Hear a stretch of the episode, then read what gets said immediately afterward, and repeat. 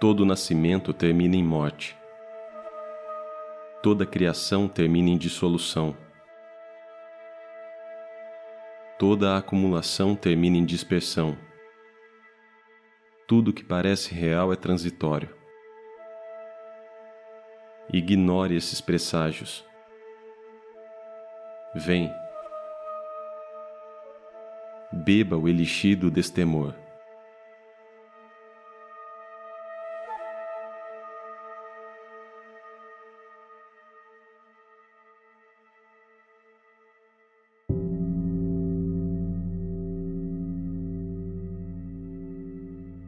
Morte está chegando.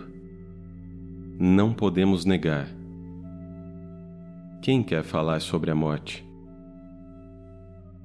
Todos temos a mesma jornada. Entretanto, ninguém quer olhar para isso.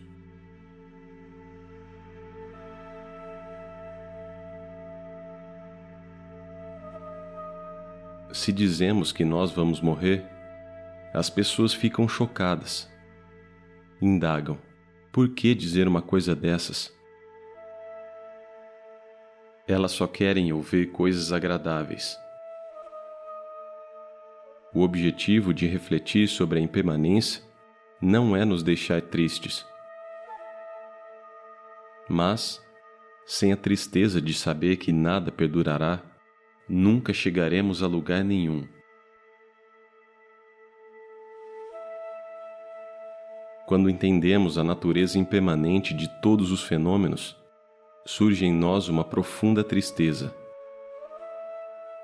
Essa decepção e tristeza, certamente, não é um fim em si mesmo. A tristeza tem um efeito maravilhoso. Ela nos leva ao desapego. Contemple a impermanência. Essa é a prática do desapego.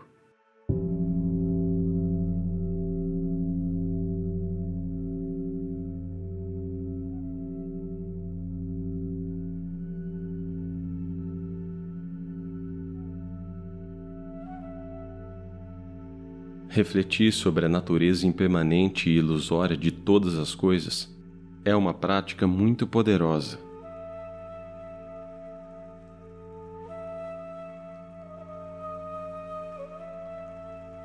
Compreender a impermanência não é um feito mágico, mas muda dramaticamente a nossa experiência do mundo.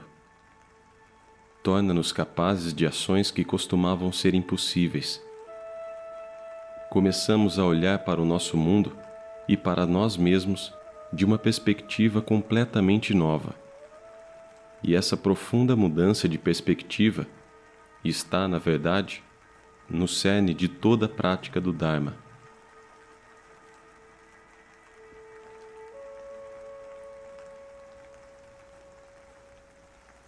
Muitas qualidades maravilhosas já estão presentes dentro de nós apenas aguardando ser descobertas.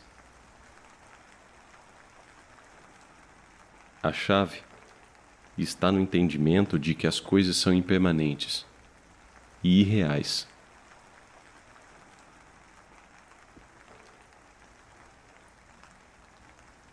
Por isso, devemos sempre refletir sobre a natureza efêmera de todas as coisas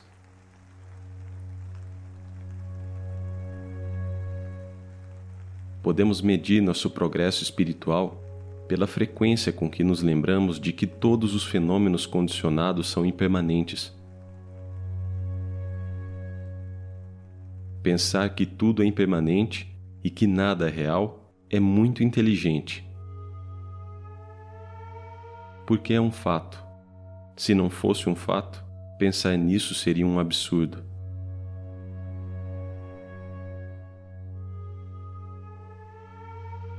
Pensar na impermanência é muito importante, especialmente para os praticantes.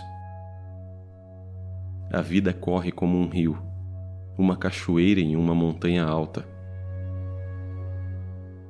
A cada segundo a água está descendo.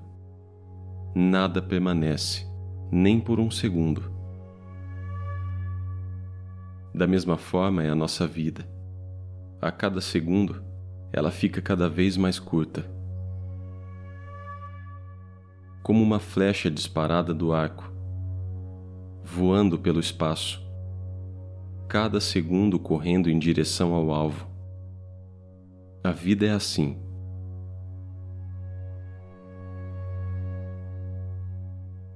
Nada permanece. Todos os fenômenos condicionados são impermanentes. Quando começamos a entender como o mundo realmente é, e por consequência, somos atingidos por uma tristeza avassaladora, o próximo passo surge naturalmente. Chegamos à conclusão lógica de que todas as coisas são impermanentes. E então, começamos a treinar o desapego. Pouco a pouco, somos capazes de abrir mão de todas as coisas de que estamos habituados a correr atrás cegamente. Abrimos mão de tudo o que costuma nos prender e nos controlar. E desenvolvemos essa capacidade por meio de um discernimento que, em condições normais, não possuímos.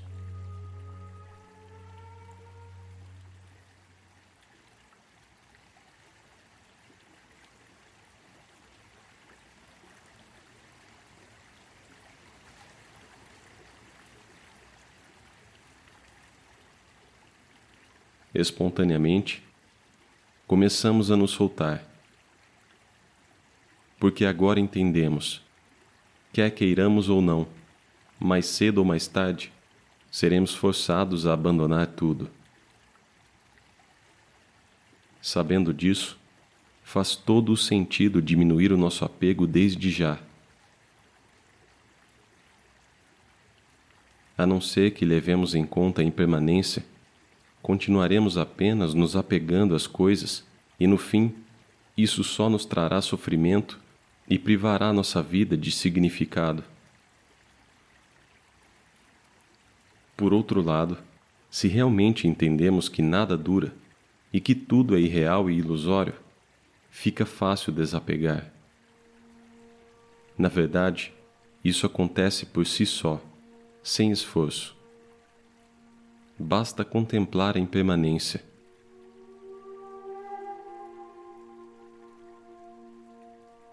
Ao perceber que todos os prazeres e luxos deste mundo não duram, que são vazios e fúteis, o apego diminui naturalmente.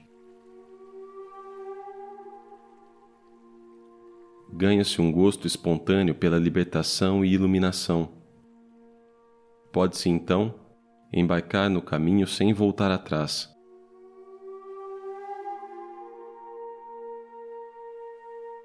Quando você pensar na impermanência profundamente, genuinamente, até que isso toque seu coração, então você não desperdiçará mais seu tempo.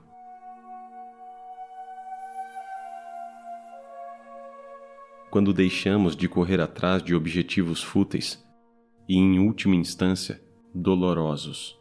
Enveredamos pelo caminho espiritual com mais força e determinação.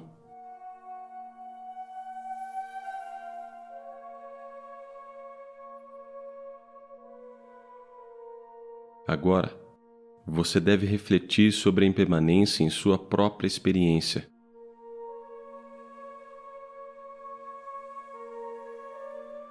Se estivermos buscando a liberdade e o despertar, não basta apenas abordar a impermanência e o sofrimento, o amor e a compaixão, ou o insight sobre a natureza da mente, como conceitos abstratos.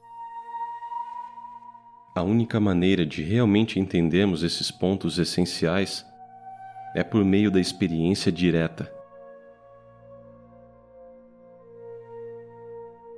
Só então conseguiremos aplicar o Dharma de modo realmente eficaz.